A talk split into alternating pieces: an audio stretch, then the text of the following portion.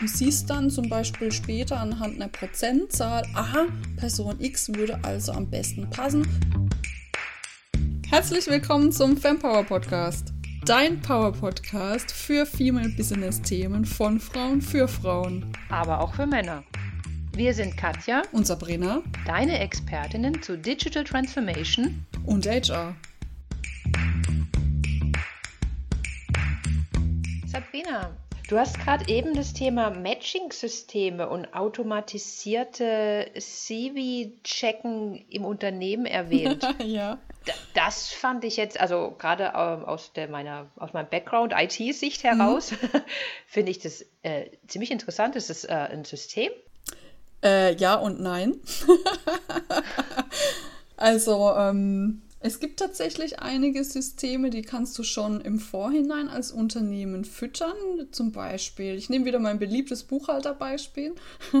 also angenommen, du bist Buchhalterin, du sollst ähm, super gute Englischkenntnisse mitbringen, du sollst SAP-Userin sein, du sollst Erfahrung haben, vielleicht in IFRS oder ähnlichem.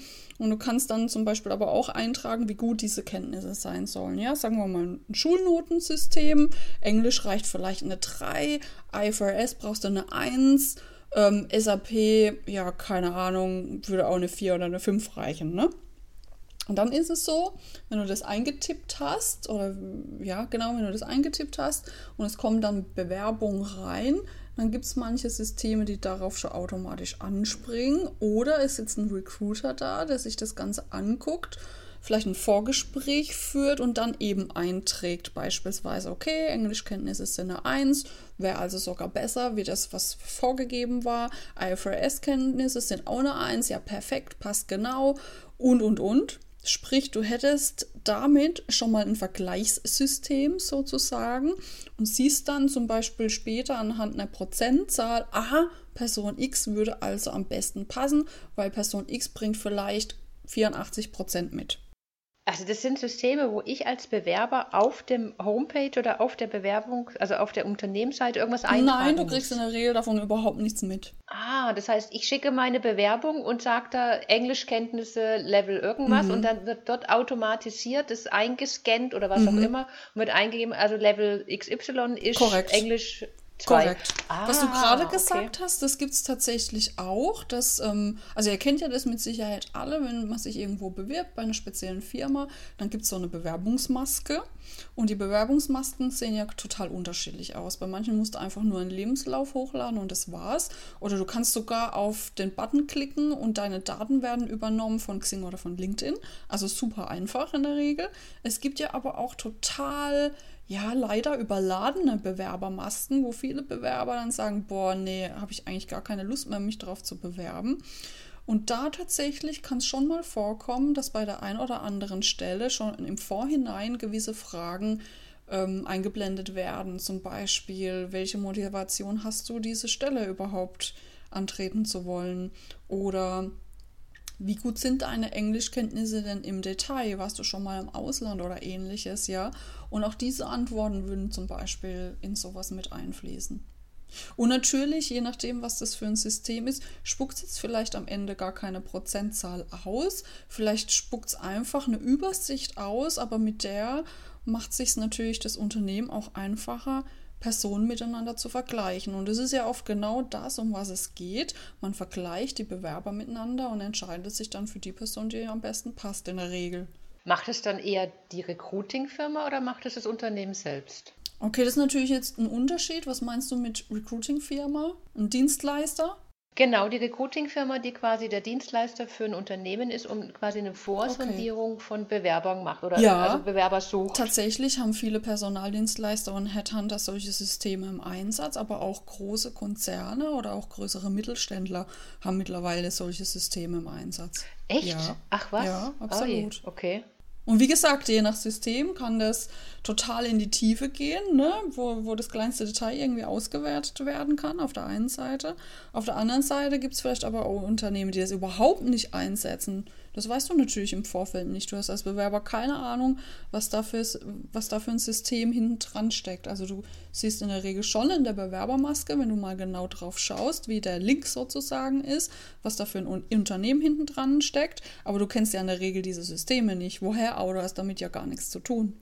Also jedes System kann man ja eigentlich auch austricksen. Kann man hier jetzt auch irgendwas austricksen, dass man quasi als Bewerbung dann irgendwie so äh, extrem auffällt? Du meinst, wenn so ein System vorne dran geschalten ist, sozusagen? Ja, dass ich dann quasi als Ausreißer gelte? Ich überlege Kann man da auch irgendwie auf, aufmerksam machen auf sich? Also wäre jetzt ja auch noch eine Überlegung. Also in der Regel ich würde jetzt sagen nein. Warum nein? Ähm, weil natürlich diese Systeme schaffen, dass die gleichen Parameter gemessen werden. Ja. Und da schaut ja erstmal kein Recruiter an, oh ja, cool, die Bewerbung spricht mich an. Ne? Das sind ja die Faktoren, die dann erst auftauchen, wenn dann eine Person sitzt und in die Tiefe geht. Ja. Also okay. sprich, wenn mhm. sich ähm, das Unternehmen die Mühe macht und deine Bewerbung anklickt und so das erste Gefühl sozusagen transportiert wird. So, wow, coole Bewerbung, will ich einladen. Und ich habe mir den Inhalt ja noch nicht mal angeschaut als Beispiel, ne? Wobei diese Parameter, die du halt vorgibst als Unternehmen, nehmen wir jetzt einfach nochmal Englischkenntnisse und IT-Kenntnisse, hey, was willst du da aufhübschen? Du kannst einfach nur dran denken, dass du so viele Informationen mitgibst, wie für die Stelle relevant sind. Das wäre vielleicht eher der Tipp, den viele Bewerber einfach nicht berücksichtigen. Ja, bei vielen fehlen die IT-Kenntnisse als Beispiel. Viele schreiben dahin, MS Office, sehr gute Kenntnisse.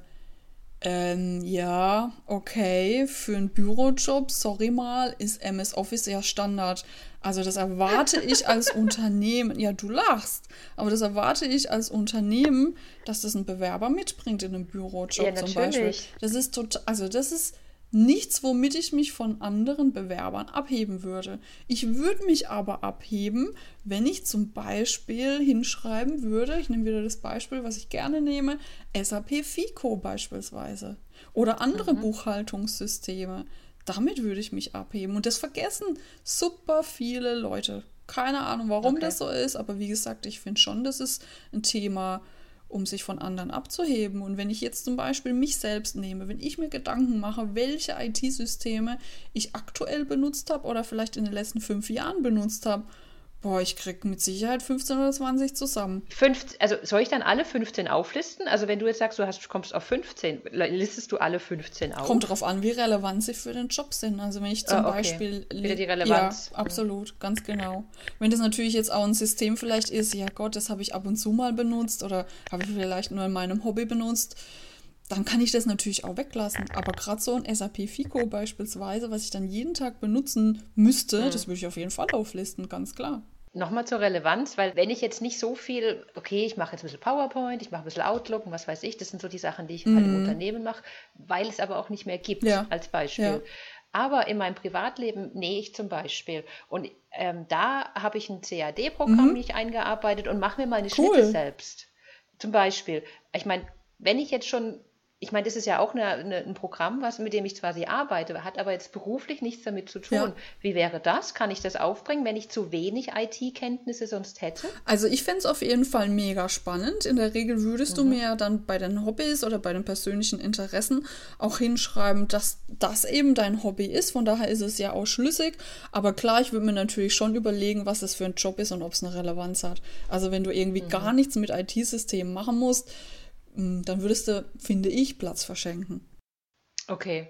Okay, auch wenn ich es jetzt cool finde, weil ich es gemacht habe, aber ähm, wäre jetzt nicht so wichtig. Nee, okay, wenn cool. du da überhaupt hm. nichts hm. mit irgendwelcher IT am Hut hast, weil du vielleicht, keine Ahnung, Bäckerei-Fachverkäuferin bist, warum solltest du das auflisten? Ja, okay. Wenn wir nochmal versuchen, also wir haben vorhin von diesem Matching-System, dass es ja so automatisiert ist. Und dann hast du schon mal erwähnt, einen CV-Generator. Auch das ist ja irgendwas, was automatisiert mir irgendwelche CVs erstellt. Stimmt, ja. Auch hier wieder ähm, kommt mein, mein, mein IT-Background raus, so, nee, wie, wie, wie, wie, wie gestalte ich das und kann ich damit Geld verdienen? Also könnte ich jetzt als ITler damit Geld verdienen, davon mal abgesehen. Aber ähm, also was macht ein CV-Generator und wie kann ich den als Normalmensch nutzen? Also ich muss vorausschicken, bitte nutze den nicht. Warum? Ich, ich liefere auch gleich sofort mit, weshalb du den CV-Generator nicht nutzen sollst. Und zwar, es gibt solche CV-Generatoren, die haben vielleicht, ja, sagen wir mal 10, 15 Vorlagen. Und da gibt es natürlich auch Vorlagen, die super beliebt sind. Und wenn du diese super beliebten Vorlagen nutzt, dann hebst du dich wiederum nicht mehr von den anderen Bewerbern ab, weil diese nutzen genau diese Vorlage, ja. Und es gibt so ein paar Vorlagen, hey, die sehe ich täglich. Ich weiß genau, dass diese Bewerbung aus einem CV-Generator kommt. Und was denke ich mir dann? Na toll, hat sich mal wieder keiner Mühe gemacht, irgendwie die Bewerbung außergewöhnlich zu machen. Also es kommt nicht oh so gut an. Aus mehreren okay. Gründen, wie gesagt. Du, du siehst gleich aus, ich habe das Gefühl, du hast dir keine Mühe gemacht und, und, und. Aber zu deiner Ausgangsfrage, wie funktioniert es eigentlich? Ähm, gibt unterschiedliche Systeme. Es gibt ja zum Beispiel dieses Social Media ähm, Business, wie sagen wir da, Social Media Business Kanal äh, Xing. Und Xing hat beispielsweise ein Unternehmen, was sich darauf spezialisiert hat, einen CV zu generieren. Ähm, heißt, du brauchst da ehrlicherweise gar nichts weiter ausfüllen. Du verknüpfst einfach dein Xing-Profil mit diesem Portal und schwupps hast du einen Lebenslauf. Ach was. Ja.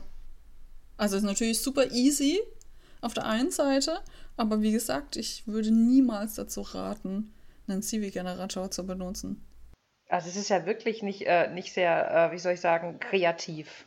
Also, ja, aber es ist super ja. easy, ja. Und ich meine, darum geht es ja auch bei einem CV-Generator. Und viele sind ja dann auch noch kostenfrei, kommt auch noch dazu. Plus du hast einen schöneren CV, wie vielleicht aktuell. Aber du hast halt einen CV, der genauso aussieht wie der von ganz vielen anderen. Wie der vielleicht von deiner größten Konkurrenz. Na toll. Und was natürlich auffällt, das muss man auch ganz klar dazu sagen. Ähm, manche CV-Generatoren erlauben das, dass du dann noch Ergänzungen machst, andere nicht. Aber viele belassen es ja dann dabei. Sprich, da stehen dann wirklich nur irgendwelche Überpunkte, keine Ausführungen. Also du kannst gar nicht mehr so individuell drauf eingehen.